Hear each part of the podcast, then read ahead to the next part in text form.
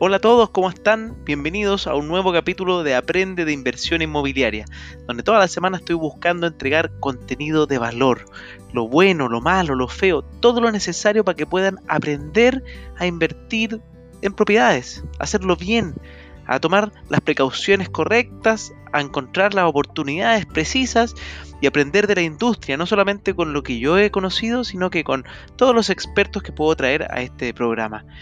Bueno, antes de comenzar este capítulo de hoy, me encantaría recordarles que puedan compartir estos podcasts con sus referidos, con sus amigos, para hacer una comunidad cada vez más grande. Y también buscarme en mis redes sociales por Francisco Ackerman. En Instagram es francisco.ackerman. Y Ackerman se escribe A-C-K-E-R-M-A-N-N. Así que vamos con el capítulo. Hoy día tenemos un invitado muy especial. Se llama Cristian Armas. Van a conocerlo, se va a presentar, pero déjame decirte quién es. Vicepresidente ejecutivo de Empresas Armas, director de la Cámara Chilena de Construcción y además profesor en la Universidad Católica. Una persona que se mueve hace años en la industria inmobiliaria y nos viene a compartir muchos conocimientos para que tú, como un pequeño inversionista, puedas hacer crecer tu patrimonio. ¿Cómo estás, Cristian? Muy bien, Francisco. Muchas gracias por invitarme. Me gustó cuando dijiste hace muchos años. Eh, eh, la verdad que me recuerdo desde los siete años caminando con mi papá en las obras. Mi papá también se dedicó a esto y ahora mi hijo. Mira, o sea, toda la familia metida en el mundo inmobiliario desde hace tiempo, entonces. Sí. Oye, Cristian, bueno, yo ya te conozco, te sigo hace un tiempo, obviamente, porque eres conocido en el mundo inmobiliario. Pero me gustaría, para quien no te conoce, obviamente, ¿quién, quién es Cristian Armas?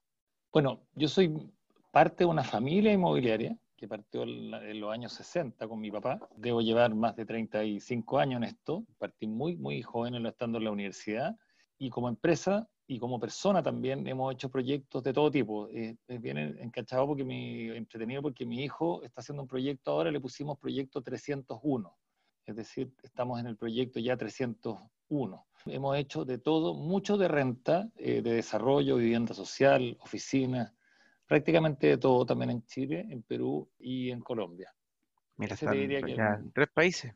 Sí. Hoy día estamos muy centrados en Chile, muy fuerte en la vivienda social y muy fuerte en, lo que tiene que ver con inversionistas, inversión inmobiliaria.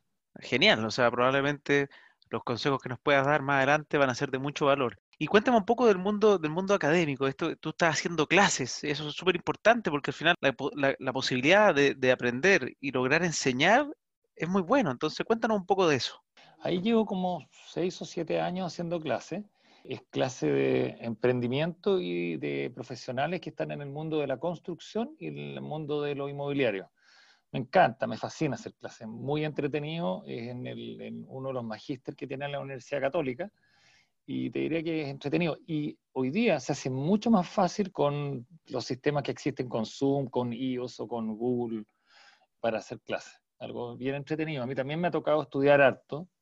Gracias a Dios he tenido la oportunidad de estudiar en, muchas, en varias universidades. Qué bueno. escalando en diferentes cosas. Y eso me ha dado harta experiencia. Y también te diría que donde puedo recabar harta información es en el GRI Latin America, que que es la Asociación de Desarrolladores Inmobiliarios de Latinoamérica. Perfecto. ¿Esa es una asociación que uno, uno como persona puede llegar y entrar o está es una asociación de, solamente desarrolladores? Hay bancos, fondos de inversión, inversionistas, desarrolladores y también tú podrías estar perfectamente. Básicamente es una asociatividad donde se busca generar contenido, apoyo, datos de unos a otros. Las reuniones en general participa mucha gente, 60, 70 personas. Buenísimo. Oye, y ya entrando a la materia, que obviamente es para a dónde quiero llevar a, las personas a aprender contigo, ¿cuáles serían a ojos tuyos los consejos más grandes que le podrías dar a alguien que está entrando en el mundo de la inversión inmobiliaria? Por ejemplo, desde el, desde el principio, que no, que no sabe nada. ¿Cuál, ¿Cuáles son los errores? Los errores que cometiste tú quizás y que puede, o, en tu familia se cometieron y tú puedes decirle a un inversionista, mira, esto es lo que no hay que hacer y esto es lo que yo sí creo que hay que hacer. Mira, hay tres errores básicos, obviamente también los cometí yo. El primero es cuando uno confunde la inversión con dónde quiere vivir. Esto no significa que mi casa o departamento o oficina que me compre no sea una inversión. Lo es, pero tengo que tener muy claro que si voy a comprar para invertir y no para usar, tengo que elegir fríamente. El segundo error típico es tener una relación con el arrendatario. Esto lo aprendí muy chico, cuando hice mis primeras inversiones a los 18 o 17 años incluso, en, un local comercial en el que me hice amigo del que hacía ahí, hacía, fabricar pollos broiler. Y lamentablemente esa amistad, que no era una amistad de asado de fin de semana, significó que me tuve que hacer cargo mucho rato y hablar muchas veces con él. Para eso existen profesionales como ustedes que, que administran. Muchas veces las personas quieren saltarse o ahorrarse el 7, 8, 9% que cuesta y eso se cambia por pérdidas de hora y de tiempo y falta de profesionalismo. Y el tercer error clásico es cuando me empiezo a preocupar de la tasa de interés del crédito hipotecario. Lo que importa es la cuota. Y lo que importa es que esa cuota me cuadre con la cuota que yo estoy dispuesto a pagar. Por lo tanto, hay que pensar en el plazo y en, el, costo total del del crédito, lo que se llama el CAE. Pero no empezar a, hablar, mira, este banco me da un, 3,7 y este me da un 4,7. Eso da lo mismo. Lo que importa es la cuota. Y ahí, o sea, por ejemplo, estos nuevos créditos hipotecarios que se están dando a 40 años, ¿tú cómo los ves, esa, esa opción? Yo lo encuentro buenísimo, porque si alguien de, los inversionistas que está aquí tiene 30 años, o 35, porque te lo dan hasta los 35, a mí ya no me los dan porque ya tengo 50. Hoy día los créditos son prepagables y se aprobó la semana pasada la portabilidad. Significa que hoy día además el banco donde yo voy se va a encargar del todo el papeleo. O sea, es muy fácil. Un crédito hipotecario, que son mutuos en realidad, son total y absolutamente prepagables y con un costo bajísimo. sí, porque antiguamente no, no, se podía, ¿verdad? Esa, esa, ley es muy buena. Yo escuché ahí al ministro Briones anunciándola y, parece ser excelente. Te la explico. La portabilidad financiera, en lo, que, en lo que tiene que ver con el mundo inmobiliario, es que la papelería uno no la va a hacer y van a haber una disminución en los costos de la inscripción en el conservador. Hoy día particularmente hay una situación eh, muy buena que eh, ese costo está muy, muy bajo por los incentivos que se han hecho con, con ocasión del COVID. Eso te diría que son los tres errores clásicos. Mira, súper importante. O sea, para resumir, es confundir la inversión donde quiero vivir, tener una relación con el arrendatario que se te puede convertir en un dolor de cabeza y perder más tiempo probablemente, y tu tiempo, si es que vale más que un 8%, 7%, 9%, al final estás haciendo un mal negocio y preocuparte de sobremanera de la tasa en vez de preocuparte de la cuota que se cubra. Sí. Por último, lo otro que es importante, Francisco, es que uno defina bien qué es lo que quiere. ¿Yo quiero plusvalía o yo quiero renta? Por ejemplo, en Miami o en Nueva York o en los países más desarrollados como Londres, Hong Kong, etcétera, las personas invierten en plusvalía. Chile tiene una situación muy particular que las propiedades dan una buena rentabilidad y que muchas veces se paga solo, que uno dice. Sí, eso, eso en los países desarrollados ya no pasa mucho. No, no pasa. Con mucha suerte uno saca un 1%, 1,5%. Los impuestos son altísimos. En el caso de, diferentes estados en Estados Unidos, el impuesto puede ser 40 o 50%. En Chile queda una cantidad entre el arriendo y el dividendo, una cantidad que puede ser una diferencia positiva o negativa, pero no son más que unas pocas camisas la diferencia. Por lo tanto, eh, ahí distinguir claramente qué quiero, más plusvalía o más renta. Y la plusvalía, al final, al cabo de 15 o 20 años, va a ser muy relevante. El, se paga solo, que muchas veces uno habla, me va a ayudar y va a decir que voy a poner un poquito todos los meses pero la plusvalía en 20 años más va a ser la que de verdad me da la alegría. Plusvalía igual alegría.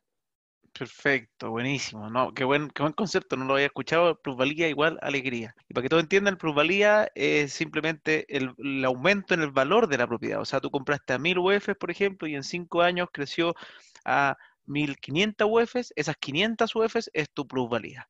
Entonces, probablemente la plusvalía además tiene este, este concepto que, en Chile tenemos la ventaja también versus otros países que al ser tasas de hipotecarias relativamente bajas, pese a que hoy día estará un poco más alta que el año pasado, siguen siendo muy bajas a nivel de país, de nuestro nivel en el fondo, y uno puede apalancarse, que significa multiplicar esa plusvalía. Las tasas de interés en Chile, aunque hayan subido, que subieron bastante poco, un punto, algo así, son extremadamente bajas. Solo para decirle, en el caso, de, el caso más dramático, el caso Argentina, la tasa de interés hipotecaria argentina quincenal es más alta que la anual en Chile. La tasa chilena es muy parecida a la tasa americana. Y, tal cual lo dice el presidente de la FED, o, que es el Banco Central de Estados Unidos, las tasas están absolutamente en un mínimo histórico. Si es un 3 o es un 4, da lo mismo. No importa, no es relevante. En el largo plazo es absolutamente irrelevante. Mira, súper interesante. Otra cosa que, bueno, definiendo y sentándome diciendo ya, no voy a hacer esas cosas, voy a preocuparme de buscar plusvalía. Hablemos de qué es plusvalía. Mucha gente cree que la plusvalía es metro, o la plusvalía es un barrio que ya está consolidado. Esa es plusvalía que ya se logró. Si uno quisiera mirar plusvalía, eh, tiene que apuntar a cómo cree que va a ser el barrio en adelante. Si es que tiene, el barrio o esa alcaldía o ese, ese grupo que, que, se organiza está generando más ciclovías, está mejorando los parques, la seguridad ha estado mejorando, siempre el tema seguridad va a ser un problema, pero lo importante es si está mejorando, es decir, si los alcaldes o el alcalde que está ahí o la campaña del alcalde, ya que estamos en elecciones, es mejorar eso. Hoy día eh, el metro pasó a ser una variable más la electromovilidad es importante, que se haga, hay varias comunas, no solo en Santiago, que han apostado muy fuerte por la ciclovía. Entonces, de nuevo, yo sí quiero plusvalía, igual alegría, tengo que decir, oye, el barrio, ¿cómo va a estar antes? Y aquí un ejemplo, Maipú. ¿Quién hubiera dicho que Maipú, hace 30 años, que era un pueblito rural, iba a tener plusvalía de casi 300%? Porque uno siempre habla de Santiago, o otras partes. Hay zonas en Temuco, Puerto Montt, por ejemplo. Todo el mundo habla de, de Frutillar o de, o de Puerto Vara. Puerto Montt tiene zonas cerca del Tepual con plusvalía de 200, 250%. ¿Pero por qué? Porque esas personas que invirtieron ahí tuvieron la capacidad de imaginarse qué es lo que va a pasar con el barrio. Mi consejo en general es mirar esos factores. Esta, esta es una comuna que va mejorando o que va empeorando. Y no solamente irse de lleno exclusiva y únicamente al metro, y exclusivamente y únicamente irse a Santiago. Hay sectores, por ejemplo, como San Pedro, al otro lado del río, en Concepción, que el puente está al fin, después de siete años, está terminándose. El tercer puente sobre el Biobío, para cruzar de un lado a otro la ciudad.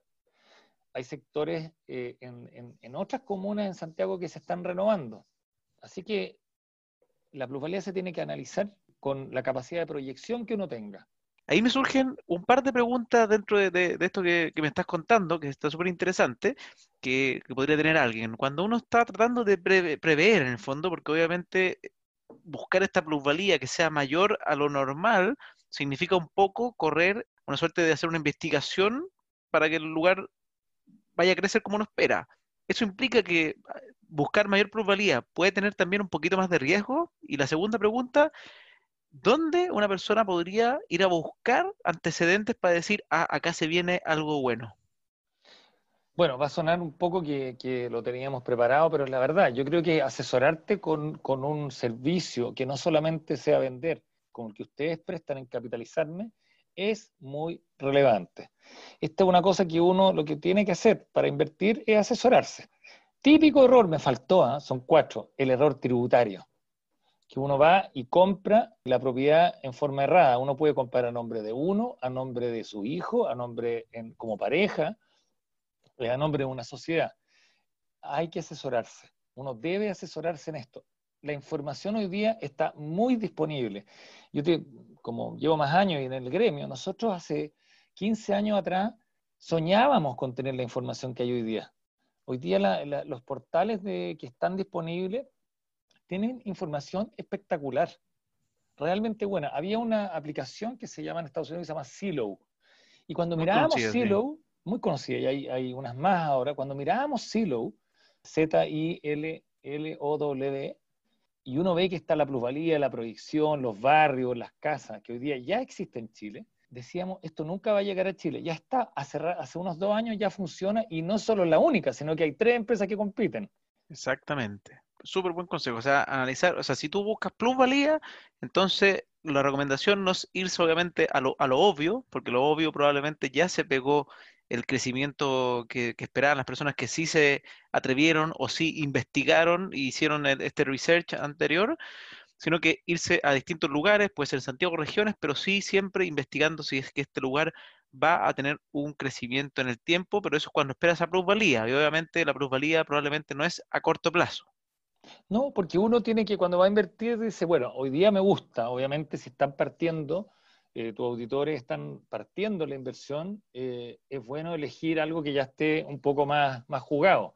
Pero yo invierto en plusvalía por lo que va a ser y no por lo que es, por la capacidad o el potencial que tiene que hacer. Es como cuando uno apuesta a una persona en una empresa, apuesta a las capacidades que va a tener. Vamos a otros tips más sencillos. Es importante que, si compro usado, revise la casa eh, primero o el departamento primero, y si compro nuevo, me preocupe que esa empresa, y obviamente me encantaría que nos honren comprando en nuestra empresa, pero lo importante es que tenga una trayectoria, porque una compañía de marca, cada vez que entrega, está poniendo su marca arriba de la mesa. Esto no significa que no vayan a haber errores. Todavía en Chile la construcción es muy artesanal, lo cual va a cambiar en los próximos 5 o 7 años. Pero lo importante es que esa empresa tenga un capítulo no solo de postventa, sino que de vida en comunidad y se preocupe la plusvalía. ¿Cómo uno lo detecta? Cuando esa empresa tiene la posibilidad de que uno lo ayuden a después a revender su departamento a través del, broker como ustedes o a través de la misma empresa. Esa es la prueba fácil. No compraría en, la, en una inmobiliaria que este son sus primeros proyectos o es por un rato ahí hay que tener cuidado con elegir eh, marca y en general las marcas que, recomiendo son las que están adscritas a la Cámara Chilena de la Construcción y en particular al programa de buen constructor, porque son las que tienen un código de honor, podría decirse, un código de autocontrol. Programa del buen constructor. Sí. Y hay servicios también que hacen la inspección técnica para la entrega eh, de la propiedad. Y eso es bueno tenerlo, pese a que lo, lo hacen ustedes mismos también, eh, la empresa de ustedes lo hace. Entonces... Sí, pero efectivamente hay empresas que se dedican a la inspección antes de la entrega para eh, otorgarle un poco de seguridad a las personas de lo que van a recibir, es lo que, lo que querían comprar. Oye, Cristian, han sido consejos súper buenos. Me falta una, una patita porque se me pasó muy rápido el tiempo, pero hay una pata bien interesante. Ah, definiste en el fondo cuando uno busca plusvalía lo que tiene que hacer. ¿Qué consejo le das a la persona que busca renta? A la que busca renta pura, le diría que Santiago no es Chile, Las Condes no es Chile, y la conectividad es muy importante, pero hoy día la conectividad no solamente es el metro, sino que todo lo que es eléctrico y todo lo que son ciclovías. Los edificios donde vaya a comprar casas o oficinas que sean de una empresa de trayectoria y que esa rentabilidad, cuando calcule, tenga el cuidado de que hay veces que va a tener vacancia. En general, la renta es muy buena para los periodos malos, porque si bien los arriendos bajan, y por supuesto que deben, deben bajar o van a bajar o han bajado en este periodo, pero la gente sigue arrendando, la gente necesita vivir. El vivir y trabajar o tener bodegas también, que son una alternativa de inversión, es algo que es necesario. Está en, la, pirámide de las necesidades en el segundo peldaño, después de respirar, tomar agua y comer. Lo que viene, es el techo, o como los gringos llaman shelter. Así que esa inversión. Y por último, un dicho de mi papá que me encantaba, que decía, pese que él, él, era totalmente agnóstico, de que Dios hizo la tierra del porte que es y no la hizo que crece. Yo no puedo inflar la tierra y que crezca más. Aquí van a entrar desde aquí al 2050 1,7 mil millones de personas y se van a alojar en los países principales. Por lo tanto, esto tiene cierto sesgo a que va a haber generalmente más demanda que oferta. Exactamente. Bueno, dicen, ayer estuve, antes de ayer, que en un, en un capítulo que vamos a lanzar pronto, una persona que viene economista, bien buena para los datos, y me comentaba que se esperaba que en Chile, pese a que obviamente la crisis nos está afectando, pero es como a todo el mundo, Chile ha sido de los países que ha estado relativamente bien posicionado, con estructuras más sólidas, y es posible que una vez termine la pandemia, más de 350.000 familias quieran venir a Chile, extranjeros. Y él me decía, Francisco, haz los cálculos, 400, o sea, 350.000 familias dividido a un promedio de hogar, cuatro por persona, tienes listo aproximadamente 80.000 hogares de en un año de personas que van a tener que buscar un hogar. Y en Chile se venden 80.000 propiedades al año aproximadamente. Bueno, la cifra la publicó el Banco Mundial, si no me equivoco, hace seis semanas atrás, está en el diario, en uno de los diarios del día domingo. Eh, a eso hay que sumarle el déficit entre cuantitativo y cualitativo que hay en Chile, que son 800.000 viviendas, básicamente cualitativo, que es gente en situación de calle o casas que están de, mala, de mala calidad. Y efectivamente sí. ¿A dónde se van los inmigrantes? Y lo hago corto, donde hay eh, mejores condiciones para vivir y generar redes y trabajar. Así que eh, yo concuerdo plenamente con tu invitado. Chile, dado las cosas que se han hecho ahora, va a ser un objetivo de inmigración. De esos 1,7 mil millones de personas, casi mil millones van a inmigrar a Europa, a diferentes países, países, pero también algunos pocos o una proporción a Chile. Mira, súper, súper interesante. Oye, Cristian, ha sido realmente extraordinaria la conversación. Encuentro que ha hecho unos consejos precisos para cualquier persona que está pensando en comenzar en, la industria inmobiliaria y, aparte con alguien que, maneja y, ha, estudiado y ha, tenido este tiempo, en, o sea, la sangre todo el mundo inmobiliario. Me gustaría, primero que todo, darte las gracias, dejarte probablemente invitado a un próximo capítulo. En algún minuto voy a tener que acudir a tus conocimientos, seguramente. Y más que nada me gustaría despedirme, pero ¿cuáles serían tus últimos, tu último consejo si tienes que despedirte con un consejo inmobiliario en general? Definir plusvalía y renta y tomar buena asesoría para tomar una decisión fría, porque es una inversión. Y no confundir la razón con, la, con el corazón para invertir. Perfecto, Cristian, de verdad, muchas gracias, te pasaste. Así que nos despedimos y nos vemos en otro capítulo de Aprende de Inversión Inmobiliaria. Muchas gracias, Francisco.